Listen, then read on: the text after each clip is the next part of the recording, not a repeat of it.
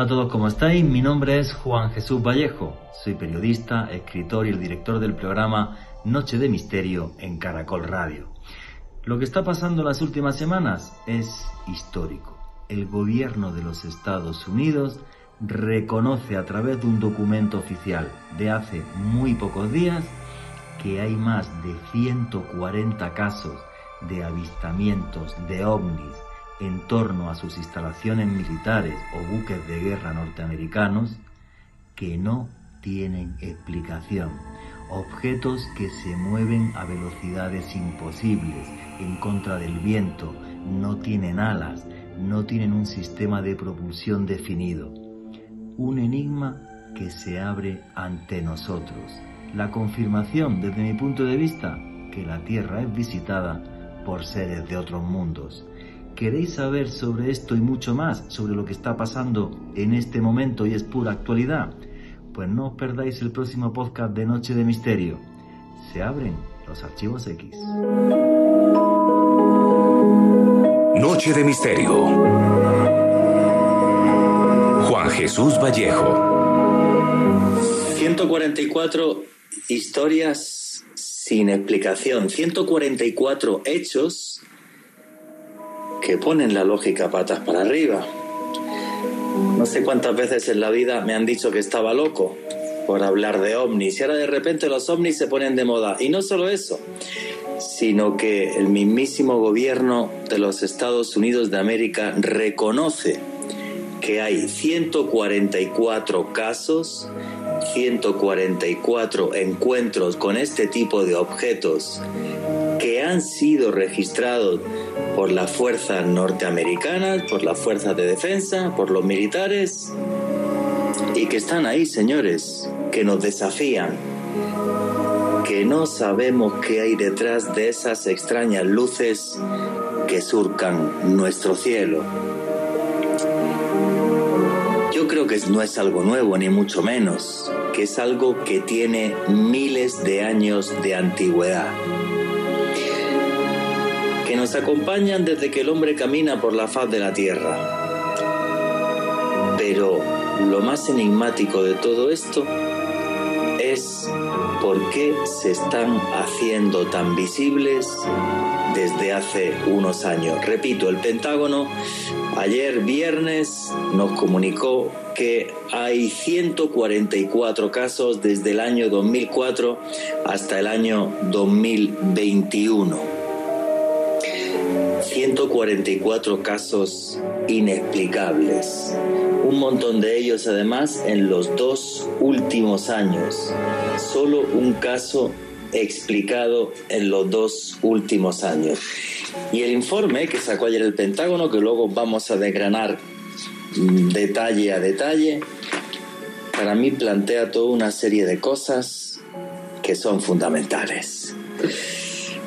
Y es el mismísimo gobierno de los Estados Unidos el que nos dice que sobre el tema de los ovnis ha habido toda una presión cultural absurda por parte de ciertos estamentos científicos. Ojo, y esto sí es muy importante, también por parte de estamento gubernamental en las últimas décadas hubo un ostracismo total hacia el fenómeno ovni. Y por primera vez en la historia, y esto es tremendamente importante, nos ponen encima de la mesa que esto está aquí, que es una realidad que nos desafía, inquietante, una realidad de la que no tenemos explicación extrañas luces que nos visitan, 144 historias de las que todavía apenas sabemos nada. Esto es un informe preliminar. Lo que espero es que los próximos meses, años, nos cuenten con detalle estas historias, que la información por primera vez en la historia sea clara o si no, señores, estamos ante una nueva conspiración para no contarnos la verdad sino para enseñarnos una visión parcial de lo que está sucediendo. Aquí somos una gran familia, nadie más que nadie nos gusta saber la opinión de todos vosotros. La verdad que estoy feliz cuando llegan noticias así, porque la presión de la que habla este informe, que las personas que hemos investigado el fenómeno ovni la hemos sufrido en nuestras carnes, creo que tendría que ser algo del pasado. Y debería de ser algo del pasado, porque en una sociedad libre deberíamos de poder hablar de cualquier tema, de cualquier cosa que nos afecta, con total libertad, sin miedo a que nos señalen con el dedo por ser distintos, diferentes, por mirar al cielo con los ojos de un niño, que es lo que he hecho hace décadas y lo que pienso hacer hasta el día que no esté ya en este mundo. Qué maravilla poder ver cómo lo imposible de repente se hace realidad, cómo es parte de nuestra vida y cómo se abre un debate mundial sobre esos extraños visitantes de los que todavía sabemos muy poco. Buenas noches, noctámbulos. Mi nombre es Juan Jesús Vallejo, lo que queráis seguirme en redes sociales, mi Twitter es arroba Juan G. Vallejo, Juan J. E. Vallejo. En, en Instagram y en Facebook, Juan Jesús Vallejo quiero comentaros, las últimas semanas estuve de viaje, estuve trabajando en Egipto, estuve por España, mucha gente me escribió por, por, redes sociales y vieron las imágenes de, de donde estuve y lo que estuve haciendo. Y nada, pues eh, simplemente deciros que ya estoy otra vez acá, en Colombia, feliz. Eh, bueno, pues eh, estuve trabajando en Egipto, estuve trabajando en España, y bueno, pues investigando sobre, sobre todo sobre el antiguo cristianismo, el antiguo cristianismo que nace en Egipto hace dos mil años. quiero comentaros, además, bueno, ya estoy otra vez aquí en Colombia. El próximo jueves a las siete y media de la tarde en Casa Magol, aquí en la Candelaria, voy a dar una charla sobre tecnología imposible en la antigüedad junto con Alejandro Bernal. Tenéis toda la información de esta charla en mis redes sociales, la repito, en Twitter arroba Juan. Vallejo, Juan J. de Vallejo, en Instagram y en Facebook es Juan Jesús Vallejo. Tremendamente feliz de estar aquí en, en Colombia. En estas últimas dos semanas he trabajado en tres continentes, en África, en Europa y otra vez aquí en mi casa en Colombia, tremendamente feliz del cariño que me dais siempre y del apoyo que dais siempre a este programa Anoche de Misterio. Y aquí lo que hacemos es periodismo de misterio. Nosotros os ponemos los hechos encima de la mesa y vosotros decidís qué hay detrás y qué no. Hoy analizando un hecho histórico. Ayer el Pentágono sacó un informe hablando de 144 casos inexplicables en torno a instalaciones o buques de guerra o aviones militares norteamericanos, repito, 144, porque el número es elevadísimo, casos de aparición de objetos volantes no identificados, de ovnis. Un informe que vamos a desgranar, como comentaba en la introducción en este programa. Vamos a hacer un gran debate con todos los hermanos latinoamericanos. Tenemos a Johanan Díaz en México, tenemos a Jorge Luis Zurdo en Argentina y muchas gracias a todos los hermanos latinoamericanos que escuchan este programa Noche de Misterio. Somos una gran familia, la familia del misterio y aquí sí podemos hablar de absolutamente cualquier tema en total libertad, sin el temor a que nos señalen con el dedo. Y la opinión que ya os demando en esta pregunta es la siguiente. ¿Pensáis que esto es parte de una gran conspiración para al final no darnos la verdad de lo que está pasando? ¿O realmente están cambiando los tiempos y los gobiernos del mundo van a reconocer que hay algo en nuestros cielos que no sabemos qué es? Para mí, mi hipótesis naves de otro mundo, visitantes que llevan pisando este planeta desde hace muchos miles de años. Y ya sin más dilación vamos a arrancar el programa. Alejandro Bernal, buenas noches amigo compañero, ¿cómo estás? Muy bien, Juan Jesús, feliz, de tenerte de regreso aquí en Colombia. Un saludo para ti, para Cristian en los controles en Medellín y también para todos los oyentes que reportan sintonía en este momento en directo, entre quienes se encuentran Ofelia Peña, Gata del Páramo, Gladys Ferro, Felipe Canchila, Iván Ojeda, Olga Gómez, Mariluz Cuartas, Ramiro Cortés, María Conchita Cortés aquí en Bogotá, Adolfo Libonati en Barranquilla, Débora Pedreira y Ali en la Argentina, Joel Rodríguez y Tatiana Labrador en Estados Unidos, Marcos Mejía y su esposa Gabriela Valencia en Ciudad de México y desde luego para todas las personas que también nos escuchan en diferido a través del podcast que estamos publicando todos los días, en todas las semanas en específico, a través de la eh, lista de reproducción del canal de YouTube de Caracol Radio Juan Jesús. Unas fechas muy importantes para los fanáticos del misterio, en específico para los que somos seguidores del fanático del el misterio de los ovnis y creo que realmente vamos a tener un debate muy interesante, muy importante con invitados de excepción. Este informe ovni que el Pentágono reveló en las últimas horas ha suscitado todo tipo de reacciones y eso lo vamos a evidenciar en las próximas dos horas, Juan Jesús. Listo. Bueno, señores, viene un pequeño boletín y ya regresamos ahora mismo. Hoy no vayáis, que aquí estamos en Noche de Misterio.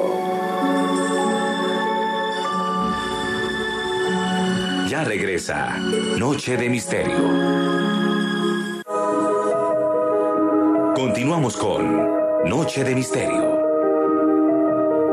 Eh, Johanan Díaz, ¿me escuchas en México?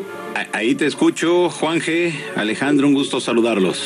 Y bueno, bueno, básicamente, ¿qué, ¿qué opinas de este, este informe? ¿Cuál es, tu, radiografía, o análisis del informe? Eh, que, buscan más presupuesto para actividades eh, militares y que buscan un presupuesto para investigar ahora de manera oficial y hacer transparente la investigación sobre los objetos voladores anómalos. Creo que ese es el meollo del asunto. Ahora vemos que en este informe de nueve páginas que salió, será tres, cuatro de la tarde, cuando ya todos pensábamos que no iba a salir, que pensamos de que ya esto iba eh, pues simplemente a, postergarse para la siguiente semana, a lo mejor el lunes, de repente se publica y es eh, la oficina del director de inteligencia nacional quien, bueno, pues eh, da a conocer esta, eh, pues, esta evaluación preliminar. Es decir, es un avance nada más y ellos mismos han dicho esto solamente es el principio de algo muy grande. Pero bueno, si lo vamos desmenuzando nos damos cuenta que son 144 casos que ellos eh, ponen de interés sobre todo porque son objetos que han aparecido cuando ellos estaban haciendo algún tipo de actividad militar, algún ejercicio militar. Por eso lo están tomando en cuenta. Pero también en una parte de este eh, eh, reporte eh, se menciona de que son muy pocos los casos que se están estudiando, por lo tanto no pueden llegar todavía a conclusiones. Pero hay que tomar en cuenta que solamente están tomando 144 incidentes que para ellos son muchos, pero no son muchos. Es decir, no son, reitero, no son concluyentes. Pero eh, ahora también otro de los puntos importantes es de que ya el gobierno de los Estados Unidos estaría eh, reconociendo que hay objetos anómalos que tienen una tecnología superior a la que cuenta Estados Unidos, pero no saben qué es.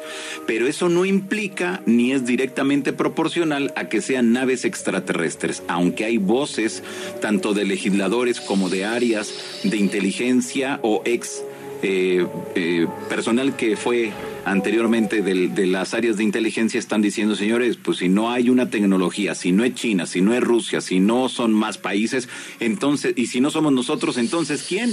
Esto hay que darle una interpretación distinta. Muchos pugnan ya porque hay un reconocimiento de que pueda ser extraterrestre, pero hasta el momento no se ha pronunciado, no se ha mencionado la palabra como tal.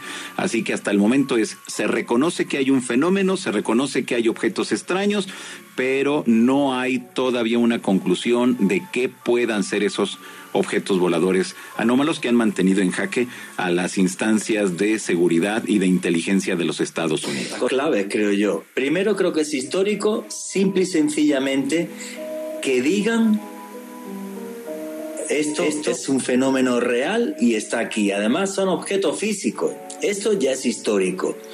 Otra cosa que me parece histórica es que reconozcan, eh, ¿cómo decirlo? la mala imagen social que tiene hablar de ovnis. Bueno, siempre se había tirado, nunca se le había hecho caso a la gente y siempre se habían burlado, se habían minimizado. Y es cierto, es un punto también muy importante porque, mira, a mí lo que me llama mucho la atención es de que ellos, ellos mismos, quienes han entregado ese reporte y quienes ahorita están estudiándolo, analizándolo, ellos fueron los que hicieron eso, burlándose, minimizando el tema, diciendo no existe, esto es una tomadura de pelo, nosotros no tenemos información. Ah, no, y ahora nos damos cuenta que han gastado millones de dólares en la investigación. Perdona, no, no solo eso, Johanna en los años 90, recuerda cuando dijeron públicamente, todos los ovnis son mentiras, son los prototipos de Northrop y del caso Rockwell no pasó nada y todo es mentira y, y crearon una comisión que fue la comisión Condon pagando a científicos para que mintieran, para que nos mintieran. Y ahora de repente es como, bueno, de gente como nosotros que nos llevamos dedicando a esto décadas, pues que hagan este reconocimiento, mira, más vale tarde que nunca, pero es triste. Porque mira, yo creo, me he dado cuenta ahora a través de las redes sociales, por comentarios de los compañeros de la comunidad OVNI internacional, que hay un desencanto, por un lado un desencanto porque no se mostró que yo no sé en qué parte de la historia y de estos meses se dijo que se iban a mostrar los restos de las naves extraterrestres y otros aseguraron que iban a mostrar los cuerpos. Yo no he encontrado una nota, una línea donde diga, cuando nosotros presentemos el, reporte vamos a presentar la nave o vamos a presentar el... Eso nunca se dijo, pero como que se adelantaron algunos investigadores. Pero bueno, llegó esa nostalgia, llegó ese... Eh, eh, que dijeron, no, pues es que no presentaron nada, entonces, no, pero espérate, porque sí hay puntos finos dentro de este eh, reporte que es muy importante que los estamos abordando en estos momentos. Y ya lo de la nave y eso, bueno, eso nunca se dijo, nunca, nunca se dijo, como también mucho se habló de una desclasificación, pero hasta el momento no hemos visto los casos desclasificados como tal, o sea, los 144 casos que se mencionan ahí, nada más se mencionan, pero no, no están en el expediente, o hasta el momento yo no he visto los expedientes donde esté santo y seña de lo que ocurrió, pero ¿por qué? Porque me imagino que esos deben de seguir todavía eh, bajo el sello de top secret o simplemente de secret o, en el aspecto de etiquetado como seguridad nacional dentro del reporte grande y completo que deben de tener los legisladores, bueno, los senadores allá en los Estados Unidos. Me imagino que eso es lo que debe de pasar. Bueno, y los vídeos completos de todo lo que ha pasado porque los vídeos tienen que ser muy espectaculares. Tenemos nada más que un granito, tenemos trocitos de vídeos ni a la calidad que se grabaron, ni del metraje que se grabaron. O sea, mm, seguimos sin tener absolutamente nada. Yo me quiero quedar con lo positivo, que es que, que digan, bueno, esto existe y es real, y perdonen ustedes, os hemos dicho frikis y gente rara, y ahora resulta que, bueno, pues que tenéis razón, que eso estaba ahí. Vemos que ahora sí sabemos cuál es su preocupación, pero estamos más preocupados nosotros porque esto puede representar un serio peligro para la seguridad nacional. Así que, gobierno, dame más dinero para investigar porque no sabemos qué sea y puede esto ponerse feo para más adelante, ¿no? Y, hay un, par de cosas que me parecen ridículas que no se hable de las investigaciones ovnis que ellos tienen antes del 2004, ¿vale? Y que en ningún caso sean capaces de hablar de una globalidad del fenómeno, en el sentido de, no, nosotros eh, lo que hemos grabado, unos vídeos y unas cositas, 144 historias, vale, y todos los reportes e investigaciones que encargó la CIA en todo el mundo durante décadas, donde hay una visión más global del fenómeno, donde hay testigos y casos, donde recogen incluso mensajes de otros mundos, eso como si no existiera. Mm, claro, exacto, sí, ellos lo toman nada más de unos años para acá y es lo que comprende ese, eh, pues ese informe, ¿no? Entonces, eh, ahí en el, en este estudio preliminar o en este reporte preliminar menciona, son 144 casos solamente de cuestiones de operaciones militares o de entrenamiento y que de repente aparecían cosas extrañas, nada más, o sea, lo limitaron a eso. Es a lo mejor eh, pudiera ser de que como es gente del gobierno, gente de la milicia de ellos, han de decir, bueno, pues es que aquí la gente es confiable, pero también hay un apartado bien interesante que habla sobre la tecnología que ellos utilizan, que no dan más explicación, o sea, no profundizan, pero ellos mencionan que hay sensores, hay equipos, hay esto, hay aquello, que ellos utilizan desde luego para las operaciones militares normales, diarias, lo de todos los días, pero que de repente esas, esa tecnología es incapaz de lograr detectar y darle una respuesta a eso. Y tienen razón, porque si ellos que tienen esa tecnología no lo pueden hacer, pues menos los otros países. Entonces, ¿qué es lo que se pretende? Ahora tener una mejor tecnología y ahora sí ver qué, de qué se tratan esos artefactos que están allá. Fíjate que ante todo esto me llama la atención que Rusia hasta el momento, hasta el momento no, no se ha pronunciado ni para bien ni para mal. China Salió ahí una nota periodística donde mencionaban que le van a dar seguimiento y tienen ya todo un equipo especial tecnológico y personal a través de la inteligencia artificial para darle seguimiento a este fenómeno. Eh, cosa que eh, a mí me llama mucho la atención de Rusia porque Rusia siempre se pronuncia ante todo y ahora guardan completo silencio. Pero yo creo que deben de estar esperando a ver qué sucede con Estados Unidos, cuál es la reacción de la de su sociedad y después me imagino que ellos van a decir, ¿saben qué, señores? Nosotros tenemos esto y encontramos esto otro. Puede ser. O a lo mejor simplemente no, no hace ningún pronunciamiento. Mira, eh, aquí nada más para cerrar esta parte. Hace unos días eh, Joe Biden y Vladimir Putin tuvieron un encuentro y muchos investigadores eh, de Estados Unidos comenzaron a, a difundir en redes sociales que ahí hablarían sobre el tema de los ovnis y no sucedió hasta donde se sabe públicamente, no se habló y en ningún momento hubo un mensaje de ambos mandatarios para reconocer el fenómeno ovni. Así que hay que tener mucho cuidado dentro de todo esto porque las expectativas eran muy altas y realmente no fue tal como nosotros esperábamos o la mayoría esperaba. Así que yo creo que eso hubo un avance, sí, muy importante, un reconocimiento, porque si Estados Unidos, el país más poderoso de la Tierra, no sabe qué es, pues entonces hay que hacerle caso de que realmente no sabemos qué es. Y eso es tremendamente importante. Jorge Luis, buenas noches, ¿cómo están? Buenas noches a todos, eh, qué placer estar nuevamente con ustedes. Eh, hola Ale, hola Johanan, hola Juanje, espero que tu, tu viaje haya estado muy bien y saludos a todos los oyentes y, y, pido disculpas por haber entrado yo también unos minutos más tarde, pero, pero bueno, estaba lejos de la computadora y no llegaba. Eh, yo estoy emocionado, eh, estoy contento e interesado y con una mirada, eh, de hecho hoy estuve conversando durante la tarde con, mucha gente, de hecho estuve haciendo algunos vivos también este, y viendo opiniones y para mí hay un titular y el titular es los ovnis existen. El gobierno más poderoso del planeta confirmó que los ovnis existen. ¿Esto es nuevo? No. Eh, ¿Es la primera vez que un gobierno lo hace? No. Pero sí es la primera vez que el gobierno más poderoso a nivel, eh, a muchos niveles por supuesto, es la potencia más grande del planeta, confirma un tema que sistemáticamente desde hace muchos, muchos años viene negando. Poco a poco yo creo que nos fueron preparando tuvimos muchos, muchos años en donde eh, empezaron a desclasificar algunas informaciones viejas, eh, generaron ciertas contradicciones en su comunicación oficial, hubo eh, movimientos, yo pensaba a principios de los 2000, como el Disclosure Project, hubo ciertos movimientos que empezaban a, a mostrar algo diferente. Y ese algo diferente se estaba empezando a vislumbrar en estos días.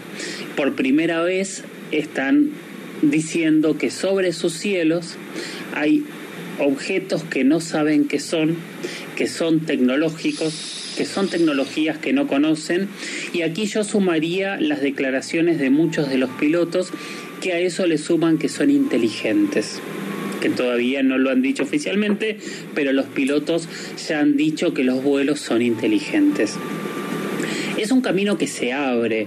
Eh, yo creo que las conclusiones que, muchos habían soñado eh, que dijesen que eran extraterrestres o incluso los, los más arriesgados que habían eh, hablado que iban a admitir o contar que tenían acuerdos o tecnologías extraterrestres, etcétera, etcétera, no sé si es cierto o no, pero creo que para llegar a esos puntos hay un camino eh, muchísimo más largo, pero es un camino que se abre. Yo creo que estamos en un momento bisagra, que es un momento interesante y que, que ellos por primera vez admitan eh, este tema es, es para escuchar. Eh, por ejemplo, hoy hablaba con, con dos amigos mexicanos, dos personas vinculadas a la aviación. Eh, y ellos me decían, eh, nosotros hace más de 20 años que venimos diciendo que el fenómeno es real y es peligroso para la aviación. Y que lo hayan dicho hoy, eh, para nosotros es un logro enorme. Hablo de, Alfonso Salazar y de Enrique Colbe, que en realidad con el que hablaba yo era con Alfonso y me, me, daba las palabras de Enrique, que son dos grandes investigadores vinculados a la aviación civil en México y que, bueno, son muy conocidos de Johanan, pero que desde hace muchísimos años que tienen una cruzada muy personal y que esa cruzada les ha costado eh, esto que también decía Johanan, ¿no? Mucha ridiculización en muchos ámbitos durante muchos años, pero con mucha valentía ellos mantuvieron sus puestos, siguieron trabajando y siguieron denunciando que había que tomar conciencia de, de este fenómeno. También hay un tema que para mí no es menor y es que están admitiendo una violación a su soberanía que no pueden controlar, que era el punto donde muchos militares con los que me ha tocado hablar a lo largo de todos estos años de diferentes países, que me decían, Estados Unidos nunca va a admitir que el fenómeno es real porque jamás podrían admitir que tienen objetos sobre su territorio que no pueden controlar y no saben qué son. Bueno, señores, acaban de admitirlo. Entonces, es un camino que se abre. Es un camino que se abre, que es fascinante y que vamos a retomar el debate ahora mismo porque viene un poquito de publi y ya mismo sigue Noche de Misterio.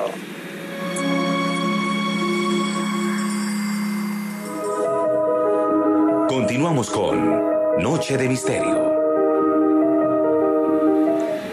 Bueno, seguimos, aquí, aquí, aquí seguimos en Noche de Misterio, pero bueno, señores, sigamos con el debate que está muy interesante, pero con lo que han estado diciendo Johanan Díaz y Jorge Luis Subdor, yo me quiero quedar con varias cosas para que sigamos eh, el debate.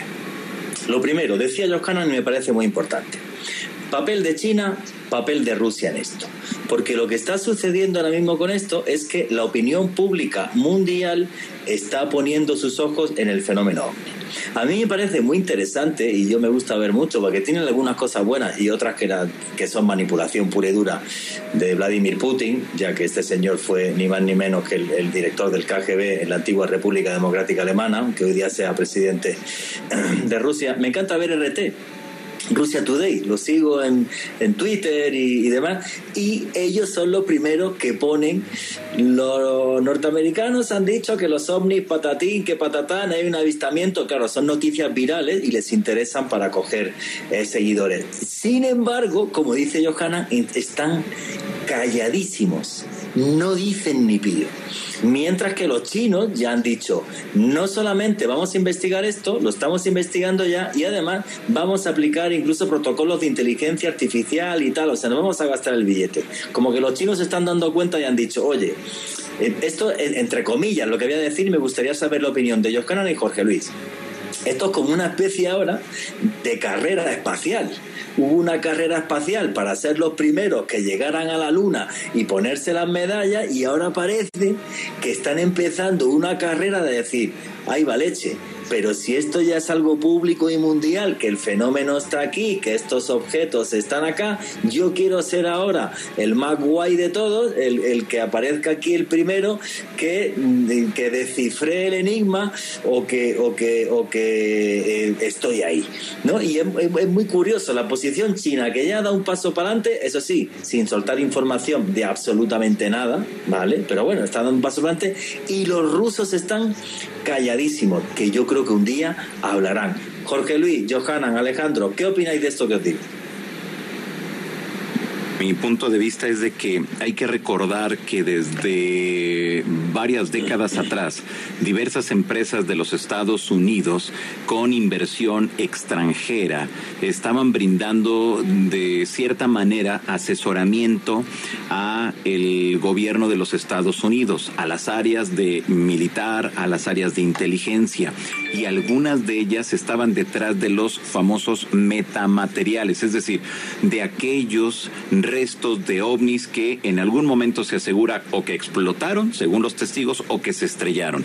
Recuperan algunos de estos elementos, los mandan a investigar, los mandan a analizar y después surge una cantidad impresionante de cosas que, eh, que, llaman la atención y que algunos dicen que pudiera ser para poder llegar al espacio exterior, porque teóricamente el ser humano tiene ya, teóricamente tiene todo, lo, todo el conocimiento para poder viajar en el espacio exterior, tener un aparato que viaje en el espacio exterior, que en, el interior de nuestra atmósfera y en el agua, pero no lo tiene de manera física, es decir, le hace falta el elemento, el elemento que pueda darle esa viabilidad para poder andar de un lugar para otro. Entonces nos damos cuenta que andan detrás, pero esto no es reciente, porque eh, pareciera que eh, esto inicia hace dos años cuando van detrás. No, no, no, no, no. Jacques Vallée le viene dando seguimiento desde la década de los 70 y así muchos otros investigadores. Ahora, también aquí hay algo bien importante. Estoy hablando de las empresas privadas con capital privado que están haciendo la investigación, es decir, como que la labor sucia que el gobierno no quería aparentemente involucrarse de una manera al 100% y que se notara ante el público. Pero tenemos entonces que estas empresas sí han contratado investigadores, sí han dado seguimiento y yo recuerdo un caso en el año 2009-2010 cuando la empresa Bigelow, que es una de las empresas que eh, proporciona servicios a los Estados Unidos en varios aspectos de las cuestiones militares, empezó a contratar a investigadores ovnis de Latinoamérica. Recuerdo que en aquel entonces a mí me llegó la invitación. Dije, bueno, ¿de qué se trata esto a grandes rasgos? Me dijeron, bueno, tienes que, este, nosotros te patrocinamos todas tus investigaciones. ¿A cuánto asciende anualmente? Dije, no, esto es un sueño, esto no pasa en el fenómeno. Cuenta eso, y eso, que me lo había contado. No, pues es eso. Entonces, este, resulta que eh, me dijeron, bueno, mandé documentación que me pidieron, todo así como de manera, este, formal, como si estuviera yo solicitando un trabajo. Entonces me dijeron ya, eh, como a la mitad del proceso, me dice, mire, eh, usted tiene, se tiene que comprometer, vamos a firmar contrato y usted tiene que entregar esto. Al menos la persona que a mí me contactó, que me mandó mensajes y todo, dijo, yo pertenezco a la empresa Bigelow y estamos detrás y estamos contratando investigadores del fenómeno OVNI de toda Latinoamérica porque nos interesa saber qué tanto saben y lo que ustedes pueden hacer y por eso tienen aquí una cartera abierta para que ustedes se vayan a investigar. Dije, ah, qué bueno. Y bueno, me imagino que va vamos a poder difundir. No, no, no, no, no, no. Eso jamás. Dije, ¿cómo? No, porque lo estamos contratando y le estamos pagando todas las investigaciones, pero es todo para nosotros. Y dije, bueno, o sea, pagan ustedes la investigación, pero hay honorarios para, para en este caso, para mí. No, nada más le vamos a le vamos a dar el dinero para que usted se vaya a investigar lo que usted quiere investigar, pero no más. Dije, bueno, ¿y yo qué gano? Pues el viajar, el ir, el tener el dinero para que usted pueda hacer la investigación. Entonces, este, pues como que no me gustó, sobre todo porque no lo podía difundir. Entonces, este, no, bueno, yo al menos no le entré en ese momento. A lo mejor hubiera sido bueno entrarle, guardar una copia y todo, pero no, porque firmabas exclusividad y luego había otra hoja que era de, que con eso te dan duro. O sea, eran tres, cuatro cosas que si yo este, eh, no cumplía eso, bueno, iba a tener serios problemas en ese momento o en el futuro porque estaba firmado. Entonces dije, ya cuando empezó todo este asunto legal y luego mm, dije, ¿saben qué? Como que ya no le entiendo eso y mejor no. Pero en Latinoamérica hubo a otras personas que también las buscaron, les hicieron el mismo ofrecimiento. No se sabe si trabajaron o no trabajaron, pero me queda muy claro que algunos investigadores de Latinoamérica de la noche a la mañana desaparecieron. Desaparecieron de los medios, desaparecieron, o sea, como que, como que dijeron, me voy a un, a un año sabático y después nos vemos aquí. Y yo me imagino, yo me imagino que aceptaron y digo, está bien, no, está, no, no es nada malo porque, bueno, te estaban dando los recursos para que tú investigaras. Bueno, ese ejemplo lo podemos poner con muchas otras empresas en los Estados Unidos que han hecho exactamente lo mismo. Y en Estados Unidos hay una competencia de estas empresas por encontrar el elemento para poder viajar al espacio exterior. Hay que recordar que muchas de esas empresas están detrás del turismo en el espacio exterior y nuevamente regresamos al punto. Tienen teóricamente todo, pero en lo práctico, en lo físico no tienen el elemento que les permita crear esas aeronaves eh, para poder ir al espacio exterior, regresar aquí y luego este, irse hacia el, el mar, ¿no? Que es como que lo que se pretende con esa tecnología. Entonces, yo supongo que ellos desde hace mucho tiempo vienen detrás. Ahora, hay investigadores del fenómeno ovni que trabajan directamente con estas empresas y son los encargados de los desde los Estados Unidos de mover los hilos en Latinoamérica, que ahora hay mucho interés en Latinoamérica por este asunto de los metamateriales. Son investigadores que saben perfectamente quién, cómo, cuándo, dónde y el porqué de todo esto de los metamateriales. Y desde allá están dirigiendo y desde allá están viendo quién, eh, con quién hay que ir, con quién hay que ir a hablar, qué documentos hay que solicitar, qué estudios hay que hacer, a quién le tienen que pedir prestado la, la, o a quién se la tienen que comprar. Es decir, que no estamos tan alejados de que las empresas privadas están detrás de esto, pero reitero, aquí al menos en ellos es buscar el elemento para tener la capacidad tecnológica de llevar el ser humano al espacio exterior, traerlo y no tener que estar reciclando estas, estos artefactos. No, no sé si llamarlo aeronave, no sé si llamarlo transbordador, no sé cómo llamarlo, pero bueno, es algo que está ahí latente y presente. Hace unos meses en otra entrevista que te hice, tú me comentabas además que había incluso una patente ya de un tip de una nave que eh, podía moverse algo así como en materiales inerciales, algo así, eh, que me comentaste y me mandaste además por WhatsApp, me enviaste lo de la patente y me quedé loco. O sea, que no es ciencia ficción. Tenía dos semanas que había salido, porque lo hicieron público. O sea, esto no es algo que esté así súper ultra guardado. No, lo hicieron público. Lo hicieron público porque en Estados Unidos, eh, bajo esa ley o algo así que ellos manejan, tienen que hacer público desde el ámbito gubernamental. La patente. La patente, sí. Entonces ahí está todo.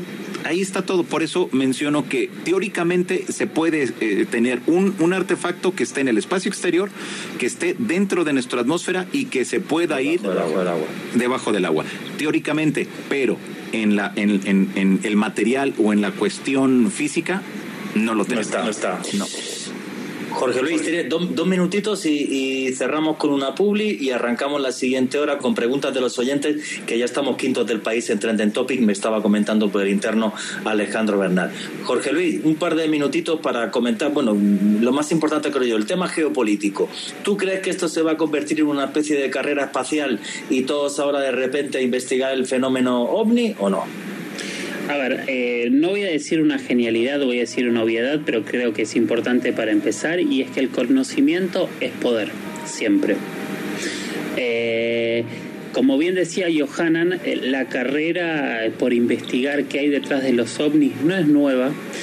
Hace muchísimos años que diferentes agencias oficiales de todos los países están investigando, eh, en todos los casos donde hay eh, estrellamientos, crashes, eh, siempre hay organismos oficiales de algún país alrededor, siempre los testigos cuentan que se llevan elementos, siempre hay diferentes satélites investigando qué es lo que hay alrededor de, del planeta. O sea, el, cambio de estrategia de Estados Unidos fue comunicarlo, empezar a comunicarlo, no empezar a investigarlo de ninguna manera, aparte públicamente tenemos 10, 12, 20 proyectos norteamericanos tal vez más que han investigado semipúblicamente el fenómeno, así como también hay este, eh, diferentes investigaciones de Rusia que se han filtrado, no así de China, por lo menos yo no conozco investigaciones oficiales que se hayan filtrado, pero sí de muchísimos otros países. Entonces, cambiaron la estrategia, admitieron algo que nunca habían admitido. Eh, son los dueños y los amos del marketing, ¿no? Y muchas veces las carreras se ganan con el marketing. Yo creo que en este momento todos deben estar mirando y tratando de pensar cuál es el movimiento que hizo Estados Unidos y si tienen que imitarlo o, ponerse la vereda de enfrente. Yo creo que el paso que dio Estados Unidos va a, ser muy fuerte porque no van a tener más opción al resto de los países que tengan información guardada de por lo menos empezar a, admitir ciertos puntos, porque si no se van a quedar atrás. Entonces puede ser que estemos ante una nueva etapa con un nuevo conocimiento, que será cuestión de los grandes investigadores que tenemos eh, tratar de analizar eh, qué será esa información que viene. Y cuánto de esa información en realidad nosotros conocemos, pero va a estar eh, refrendada de manera oficial. Después tendremos que ver hasta qué punto es importante o no para nosotros que eso esté refrendado de manera oficial con toda la historia de negación que tenemos. Sí, y ahora, os quiero hacer muchísimas preguntas sobre eso que me parece muy interesante. Voy a darle paso a la publicidad y luego retornamos con las preguntas de los oyentes, pero quiero hacer muchas muchas preguntas, porque una de las cosas clave en todo esto, y Johanan creo que, que, ha puesto una pica en Flanders eh, diciendo que Beagle Over Space eh, se puso en contacto con él, es, vale, eh, voy a intentar ser muy breve antes de darle paso a la publicidad. Em, de repente en el informe dice, oye, esto ya es un tema que tenemos que meter aquí a, muchos militares a investigar, gente de, información y de inteligencia, hay que hacer unos protocolos claros, hay que dejar que esto ya es una cosa de loco, hay que dejarlo atrás y, y ponernos esto seriamente, y nos hacen falta científicos. Ojo, que la ciencia y los ciencinazis, como les llamo yo, se dedicaron a destrozar el fenómeno durante décadas, haciendo la ciencia del papel de la Santa Inquisición en la Edad Media. Es que solo se habla de lo que yo digo y si no, mm, te condeno a, a la hoguera, ¿no? No van a contar con investigadores de talla a nivel mundial, que hay muchos que tienen una visión global del fenómeno, que es una preguntas que quiero haceros ahora después, porque a mí me parecería ridículo, ¿vale? Pero a lo mejor no lo hacen, ¿no?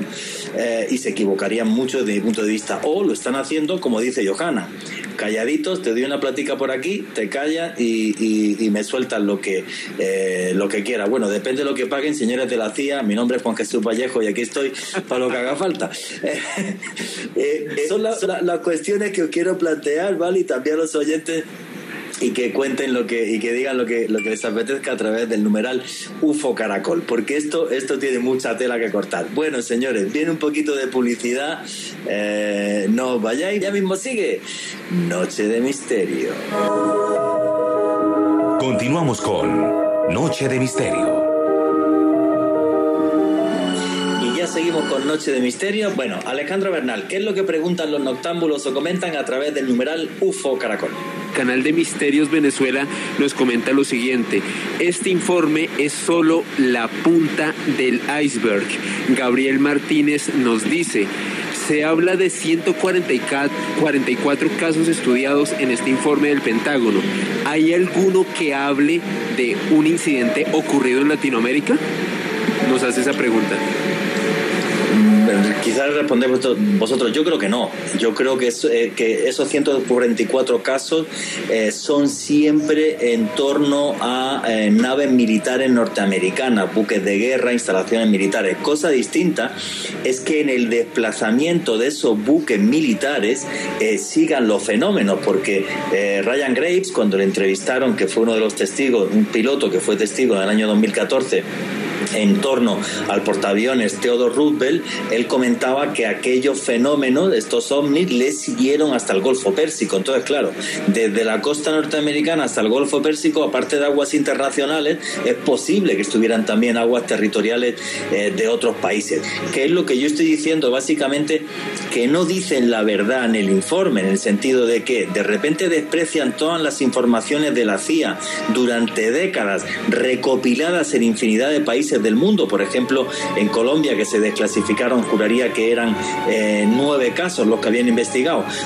Yo no me lo creo, o de repente la inteligencia norteamericana eh, pues tiene poca inteligencia, porque tiene mucha más información eh, desde atrás, efectivamente. ¿Qué más preguntas y comentarios hay?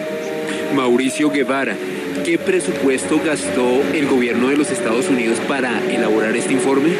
Bueno, al, anual 22 millones de dólares, aunque los últimos años no tenemos esa cifra. Johanna, Jorge Luis, ¿tenemos alguna cifra de eso? Se menciona, pero no hay un documento donde diga nosotros gastamos tanto, no. Se aseguraría que eh, eh, a finales del 2017 eran arribita de los 20 millones de dólares. Un año después, un año después, no, dos años después, es decir, en, 2019. en diciembre del 2019 se había elevado arribita de los 60 millones de dólares. Es lo que se dijo en ese momento, pero no hay un documento donde se vea exactamente el dinero. No, no, no, no hay. Igual, eh, hay, hay un tema. El dinero del que habla Johanan es del programa del Pentágono. Aquí estamos hablando de que se están abriendo muchas más puertas de muchas más investigaciones de diferentes áreas y de diferentes oficinas gubernamentales. Eh, ¿Qué dinero se gastó en hacer este informe? En realidad yo me imagino y me animaría a decir que en hacer este informe no se gastó dinero, el dinero se gastó en cada una de las investigaciones. Y hay dos detalles que, perdón si me repito que no escuché la primera parte del programa, solo se desclasificaron casos vinculados con las Fuerzas Armadas, o sea, por ahora no se tuvieron en cuenta los casos civiles ni casos antiguos, o sea, son de 2004 en adelante, que no significa que no haya casos anteriores, simplemente desde ahí abrieron y sí aclararon que no iban a dar a, publicidad todos los casos que de alguna manera representasen algún peligro eh, para el gobierno. Entonces, solo es un fragmento lo que se mostró.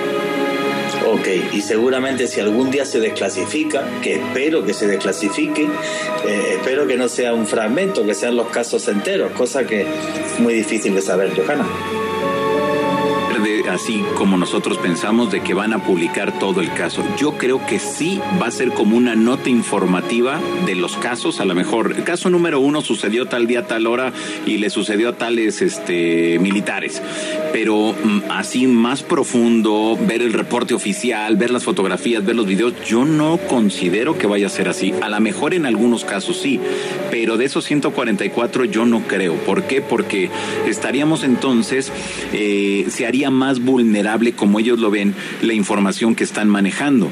Porque vamos a suponer que en realidad sea alguna aeronave posiblemente que sea alguna aer- eh, aeronave de China o de Rusia y que ellos no se hayan pronunciado, pues desde luego ellos quieren primero mantener en reserva muchos datos para ver qué tanto pueden ellos seguir investigando, pero creo que no va a ser así tan sencillo como quizá nos gustaría que nos dieran santo y seña de cada uno de esos incidentes. No creo que vaya por ahí.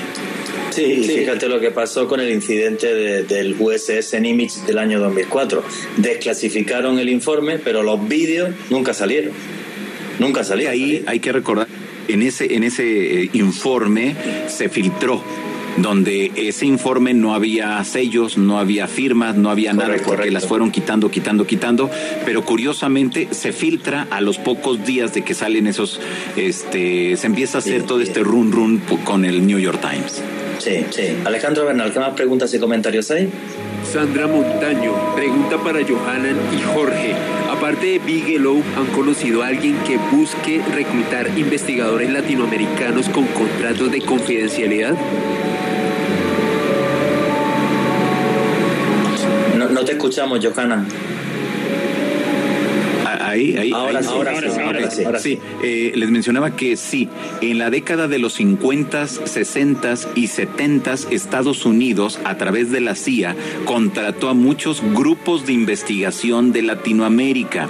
Esto se sabe eh, por la página de Wikileaks de Julian Assange, donde daba a conocer los cables diplomáticos donde se sabía que había sucedido algo en este recuerdo mucho la Argentina y había grupo no recuerdo el nombre del grupo de investigación y ellos decían nosotros contratamos a tales grupos de investigación en Uruguay Argentina Brasil eh, Chile me parece y, hay, otro eran cuatro o cinco países en total y daban a conocer ahí los grupos daban a conocer eh, que eran contratados y qué era lo que pasaba que ellos al momento que sucedía algo importante en sus respectivos países iban hasta el lugar de los hechos sacaban toda la investigación, fotografías, muestras, mandaban a analizar, etcétera, etcétera, y después los resultados lo mandaban directamente a la representación diplomática de ese país.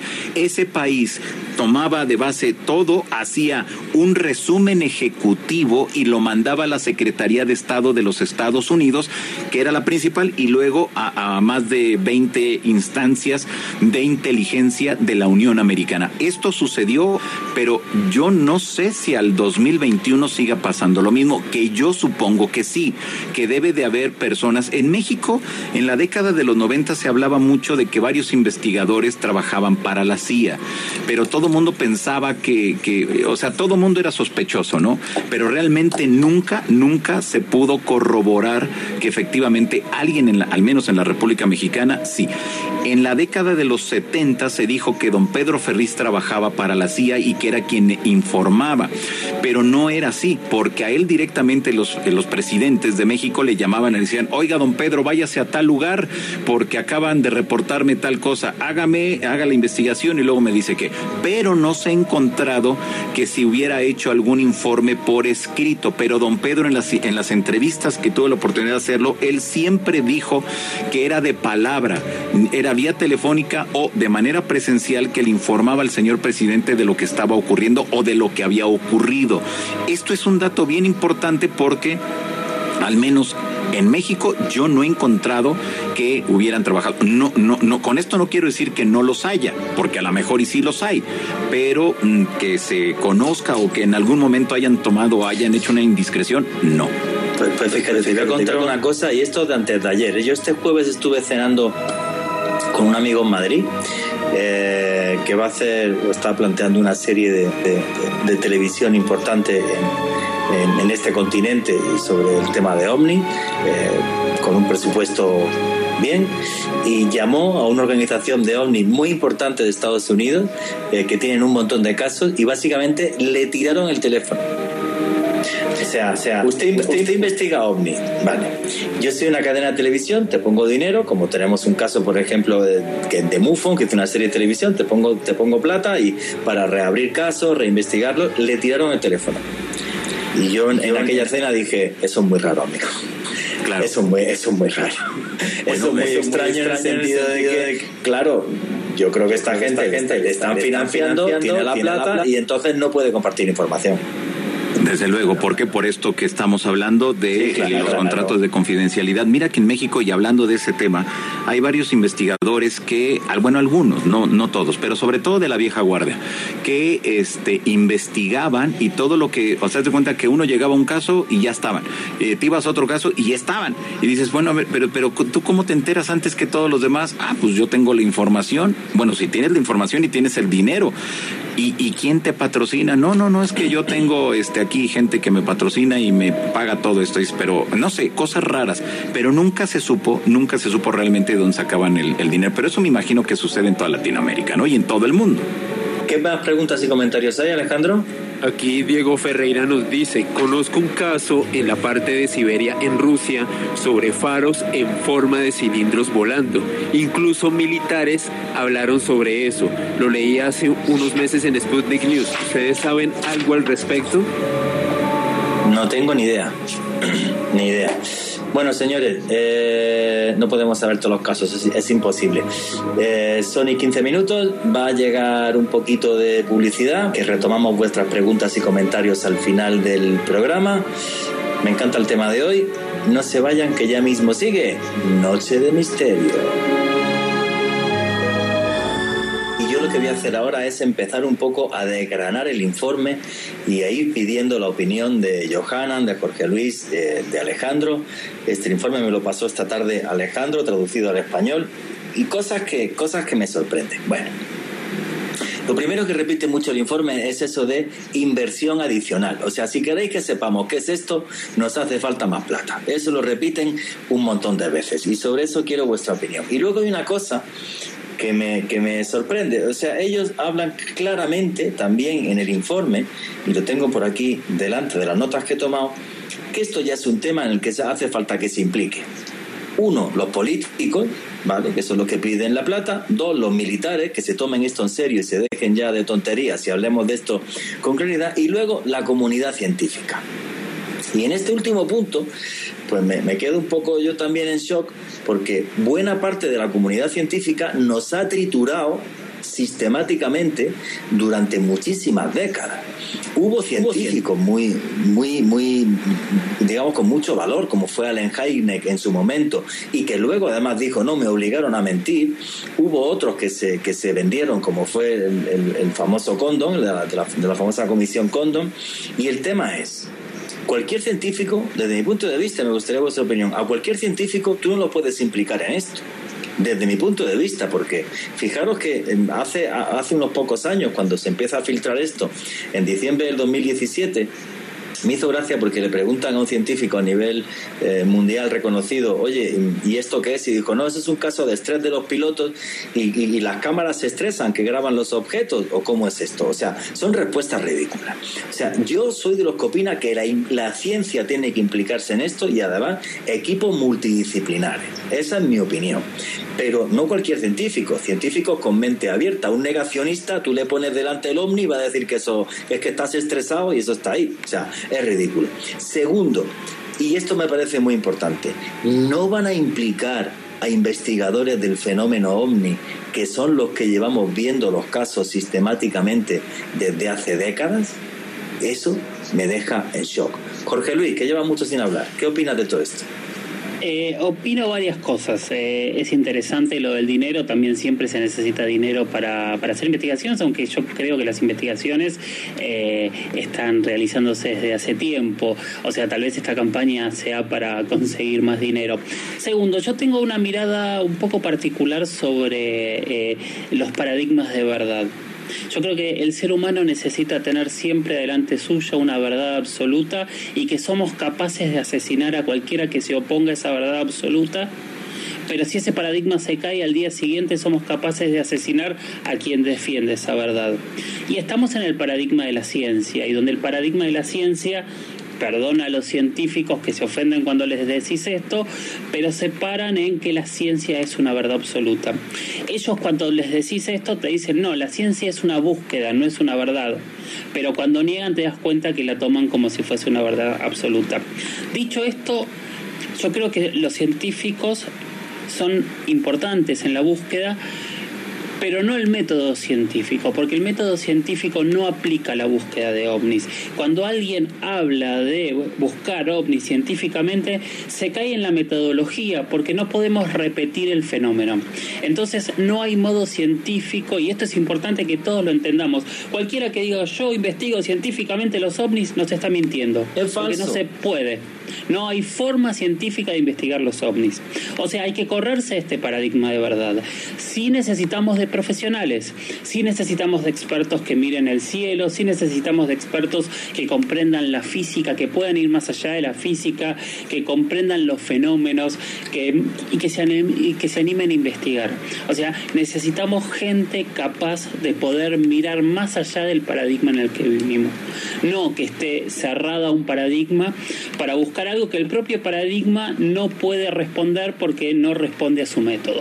Entonces yo creo que sí es necesario el profesional y el utilizar las herramientas que nos, nos, que nos dio la ciencia durante todo este tiempo.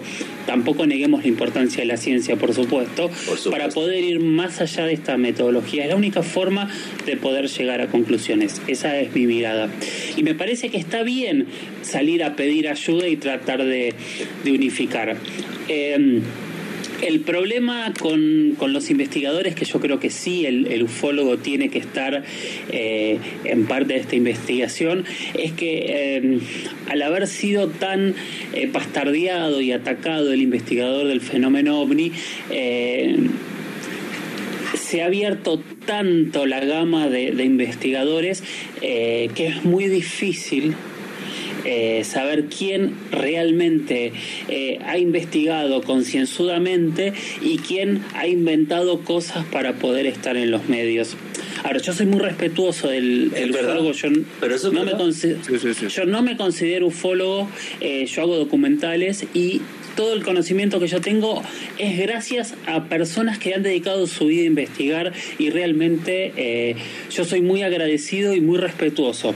Pero también me he encontrado con diferentes personajes que me han querido eh, vender una entrevista con un marciano. Entonces, y ahí es donde está el problema de decir, sí, vamos a, poner a todos los ufólogos a, la cabeza de estas investigaciones y es complicado. O sea, sí creo que eh, la gimnasia de la investigación, de hecho, a ver, todos los investigadores oficiales, secretos o públicos siempre se han apoyado en, en ufólogos para seguir, para llevar adelante sus investigaciones. Sí, el tema es qué, equipo de gente selecciona. Y, pero igual que con los científicos, ¿eh? O sea, un científico con gente con mente abierta y capaz de decir, oye, voy a ponerme aquí los pantalones y a ver si soy capaz de entender esto, pero con sensatez, no diciendo idioteces, contar de negar el fenómeno. Y efectivamente, y ufólogos que, que no sean vendemotos, es una expresión muy española, o sea, que es como que te venden la moto aunque la moto no exista. Y eso también es una verdad como una casa. Alejandro Bernal. Juan G, en específico sobre lo que decía Jorge Luis, eh, yo estoy muy de acuerdo con su visión respecto a que yo siento que esto también es hasta cierto punto un golpe mediático, primero para poner este tema en boca de todo el mundo ante la opinión pública y de esa forma buscar financiación para poder realizar investigaciones más exhaustivas. Ahora, sobre el informe, fueron 144 casos que, que de acuerdo a este documento se investigaron desde el año 2004 hasta marzo del año 2021. Uno de estos casos tenía una explicación, aparentemente era un globo. Ahora bien, ¿Qué pasa con los otros 143? En este aspecto, Juanje, y quiero hacer eco de unas eh, declaraciones que dio Andrea Pérez Simondini, quien es una investigadora argentina que hizo un live con Jorge Luis esta tarde, por cierto, y ella nos comentaba que de acuerdo a algunas filtraciones y algunos investigadores, de estos 143 casos que no tienen explicación, aproximadamente 28 de ellos desafiarían los paradigmas de la ciencia convencional. Hay que tener en cuenta otra cosa. Este es un informe preliminar, el informe total que, que lo tiene el Senado de acuerdo a algunas filtraciones, podría costar eh, de 70 a 73 hojas, o sea, un informe más extenso en donde se desarrollan estos 143 casos, pero sobre todo Juan Jesús, y lo que más me llama la atención son estos 28 que a la luz de la ciencia moderna no tendrían ningún tipo de explicación. Sí, a mí, a mí todo esto me parece, me parece realmente eh, fascinante. Luego, Vamos a ver, más cosas que han ido apareciendo en el informe que, que, a mí me dejan en shock, ¿vale? Eh, se comenta en el informe que en los dos últimos años ha habido un montón de casos, que los casos mm, que dicen ellos, pero no sabemos qué casos son, dónde han sucedido, eh, dónde han pasado, o sea, no, tenemos eh, absolutamente ninguna, informa ninguna información. Y que solo hay uno explicado. Yo esta semana que he estado en España, que ha sido como muy fructífera en reuniones y de, ver gente, yo, bueno, esto fue muy fácil porque es familia mía. Yo tengo en mi familia un señor que es un científico reconocido a nivel mundial, por X razones, es químico físico. Y, él me, me, decía, yo hablo con él de muchas cosas, aunque el tema de los ovnis en principio no le interesa, y yo le estuve mostrando vídeos y sí me dijo, oye, lo que sí estoy en shock es, me enseñó una revista científica muy importante, eh, es que esto se haya publicado aquí. Y es de hace pocos días el científico este israelí, Avi Loeb, el que comenta que Oumuamua, o el, el asteroide este que vino, que es, eh, digamos, no sería un asteroide convencional, sino que realmente sería una, nave de otro mundo o con tecnología de otro mundo, un asteroide eh, convencional, y eh, que aparezca esto en una revista científica y además que él relacione esto con el incremento de casos ovni los dos últimos años a nivel mundial. Y eh, este señor me decía, esto es una cosa que en la ciencia nunca lo hemos visto. O sea, que se empiece a hablar de esto eh, con esta naturalidad. Y eso es lo que, lo que a mí me parece eh, fascinante. Son las 11 y 29, así que no me da, no me da tiempo que a, que, a, que, a que entréis ahora. Os voy a dar dentro de, un minutito conforme pase el boletín deportivo paso. Pero bueno, o sea, esto en el fondo sí me parece que es un cambio de prisma, tanto a nivel militar y político como a nivel científico. Como decía Jorge Luis hace un rato, un comienzo de algo que esto va a ser un camino largo y tortuoso, esto no va a ser un camino de rosa, esto va a durar mucho, pero oye, a lo mejor eh, al final eh, vamos teniendo datos de una gran verdad que nos rodea y que han intentado silenciar durante muchísimo tiempo. Pero no os vayáis porque ya mismo sigue Noche de Misterio. Regresa Noche de Misterio. Continuamos con Noche de Misterio. Y aquí seguimos en Noche de Misterio. Eh, quería comentaros, cuando estuve con este científico reconocido a nivel, a nivel mundial, y le puse los vídeos y, le comentaba de todo esto y él me enseñó el artículo en la revista científica que le tenía muy impactado. Él me decía una cosa muy, muy sencilla, me decía, eh, mira Juanje, esto pueden ser efectos ópticos de fenómenos atmosféricos que no conocemos, salvo que tengan masa. Si eso tiene masa, no hay forma de explicarlo y esto requiere una investigación científica. Me dijo que va a llevar muchos años, porque no entenderíamos nada de principio a fin, absolutamente nada de nada de lo que está eh, sucediendo. Luego otra cosa que quiero preguntaros por esto. En el informe aparece muchas veces que esto debe considerarse una amenaza. Para mí no es una amenaza, es algo inexplicable. ¿Qué opina Jorge Luis y Johanan Alejandro? Déjame decirte que en México, con los controladores de tráfico aéreo y pilotos, lo consideran un peligro para la aviación, tanto civil como militar, en la República Mexicana. En, en, el 2017 y 2018 me invitaron a la Secretaría de la Defensa Nacional a dar un par de conferencias. La primera de ellas fue en el Hospital de la Mujer de la Secretaría de la Defensa y la segunda de ellas fue en el área de inteligencia de la Fuerza Aérea Mexicana. Eh, estuve eh, di la, la, conferencia, me pidieron que llevara casos así como que muy fuertes de los eh, de lo más representativo de Latinoamérica. En esos momentos se buscaba, y por eso me involucraron, ellos estaban buscando crear una oficina para investigar el tema de los ovnis fue algo que era alentado por el señor presidente en esos momentos porque él había tenido según se refiere, un avistamiento tremendo cuando iba en un avión, cuando era, era, gobernador del Estado de México. Eh, era gobernador y tuvo un avistamiento y de ahí quedó impactado y dijo, cuando yo llegue a la presidencia tengo que crear algo para saber qué era eso que yo vi. Entonces empezó a trabajar, y fue el jefe de asesores del presidente Enrique Peña Nieto que empezó a checar, analizar y hacer los enlaces pertinentes con la comunidad ovni mexicana. A mí me convocan en primera instancia para dar eh, estas dos conferencias.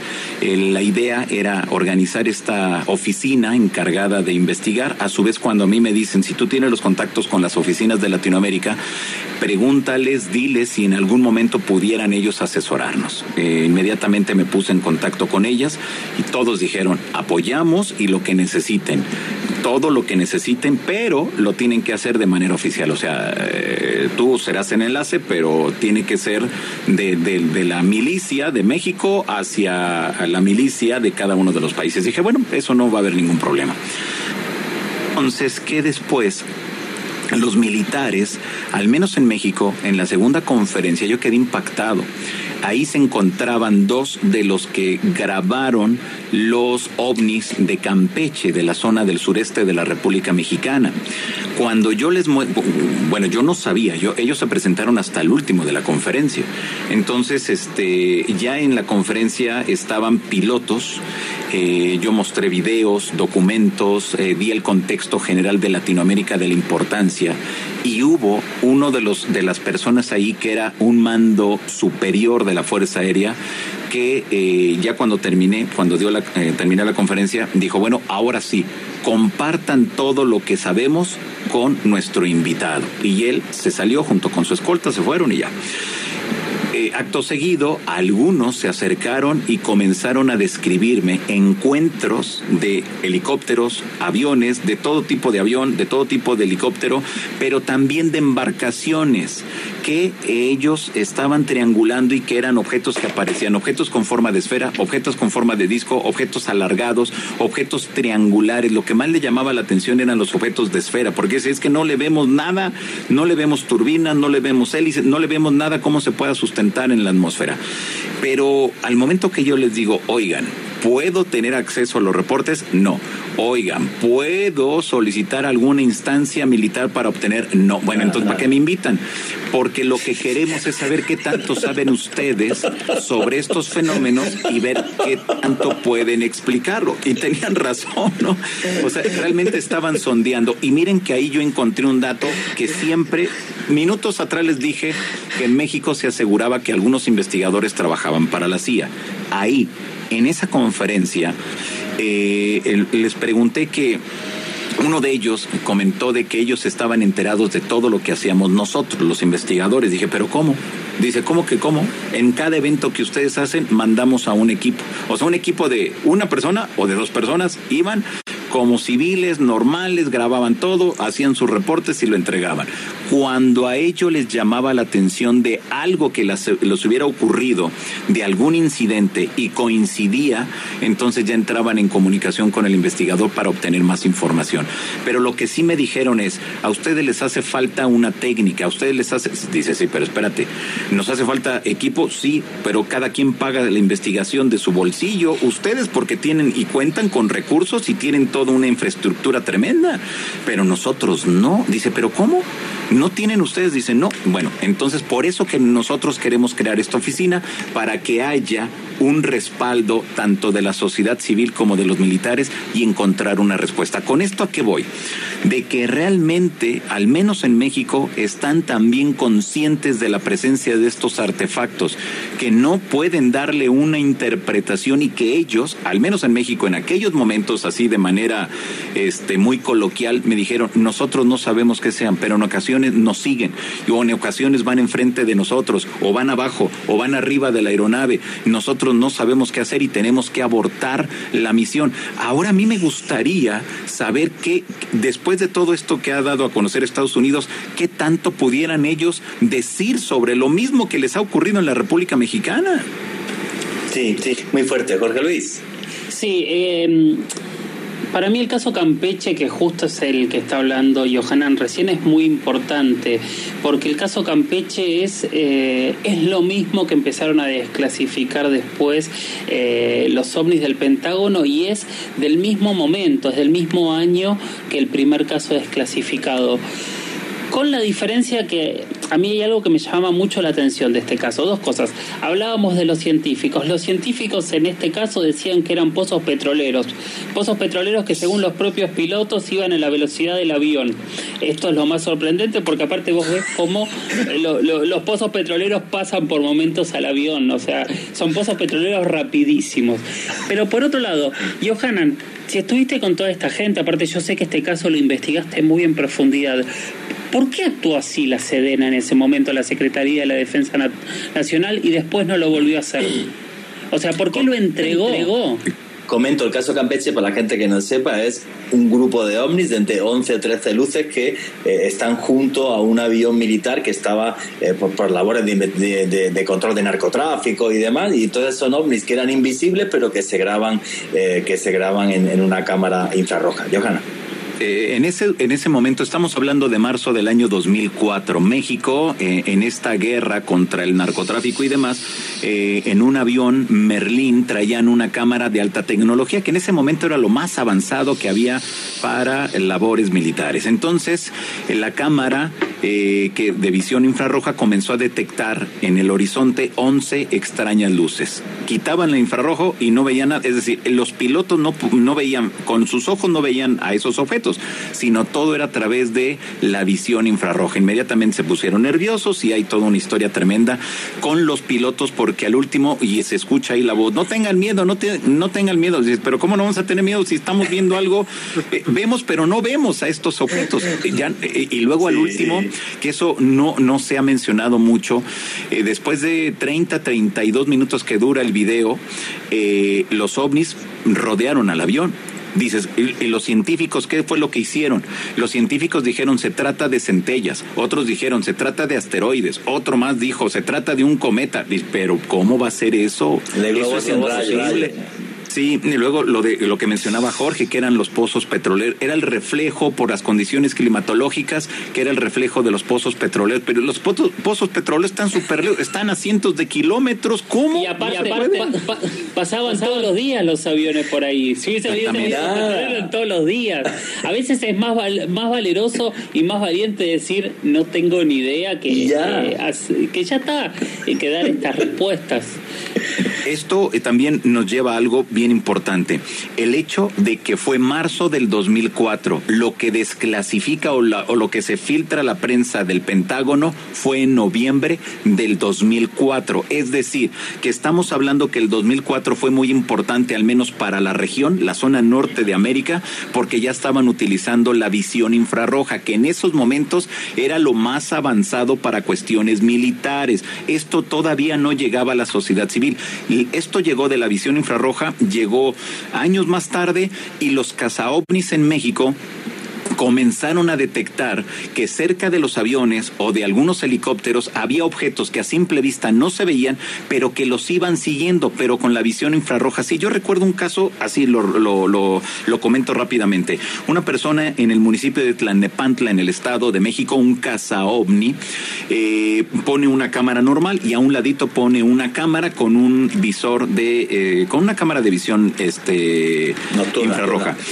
Pone las dos las enfocaba y todo, de repente ve una luz en, las dos cámaras lo, lo, detecta, viene un avión, se escucha cómo va pasando el avión, en la cámara normal desaparece, en la cámara infrarroja se mantiene, pasa el avión y en la cámara normal aparece nuevamente el objeto. ¿Qué quiere decir? Que son objetos inteligentes, que son objetos que saben perfectamente que hay algo ahí. Por, y, por qué eh, después con el tiempo, bueno, regresando a lo de eh, este ovni conocido como de la Sedena, el, en esos momentos el secretario de la Defensa Nacional dentro de la administración del presidente Vicente Fox autorizó entregárselo al periodista Jaime Maussan para que le diera seguimiento ya que la milicia mexicana no había podido darle una explicación. Acto seguido, en diversas entrevistas que le hicieron vía eh, telefónica, en estaciones de radio y en, para televisión, en algún momento dijeron que no conocían a investigadores científicos. Fue lo que acabó el caso. Dices, pero ¿cómo?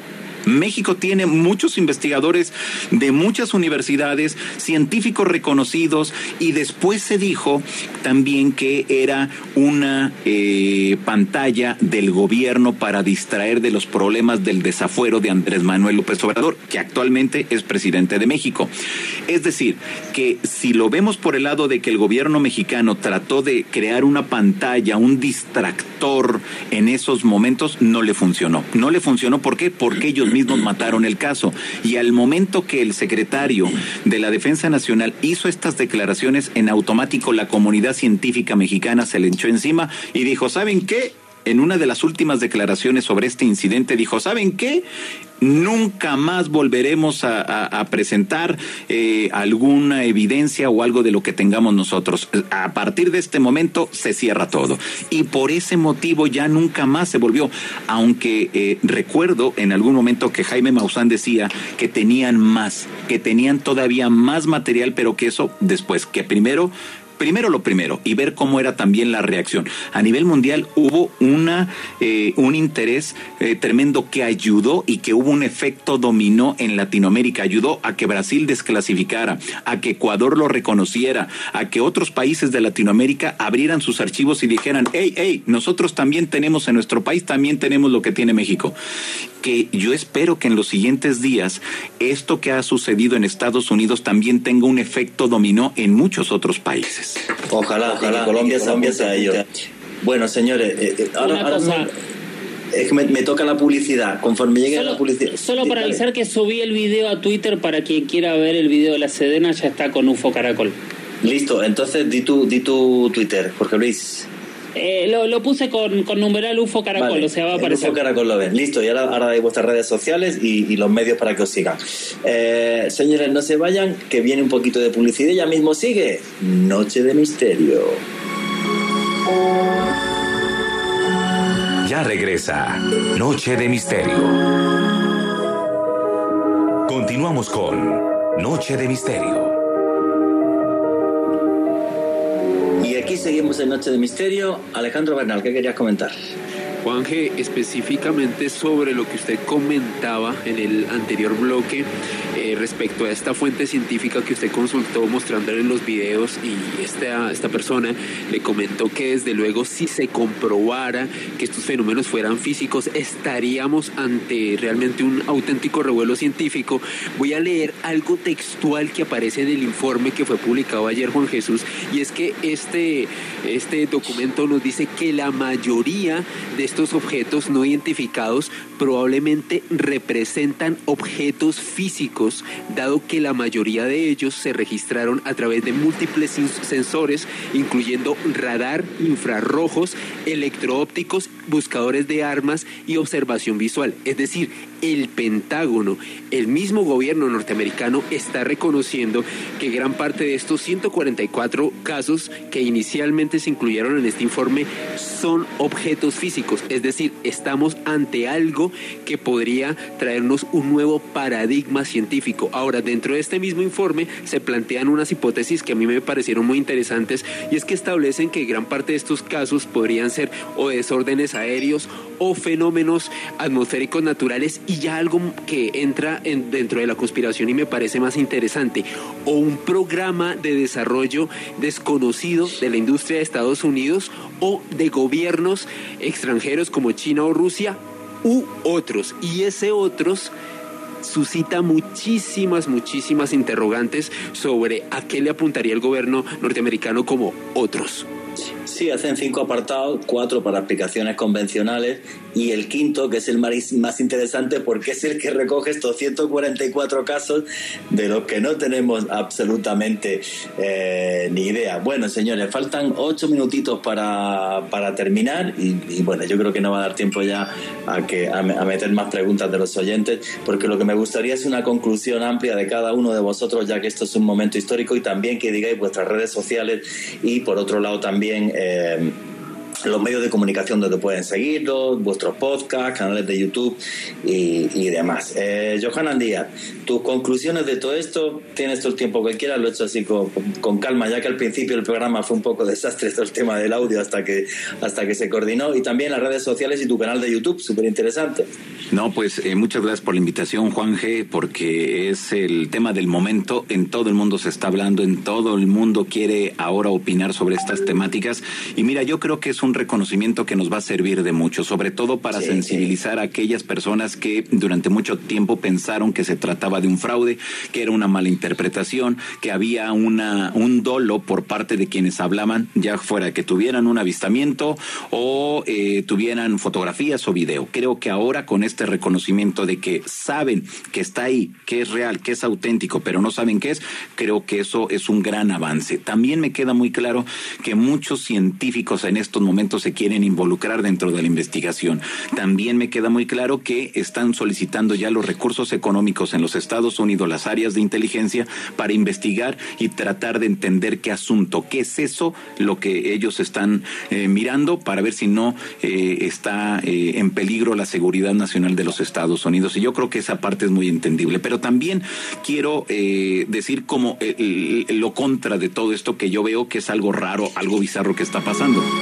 Oh.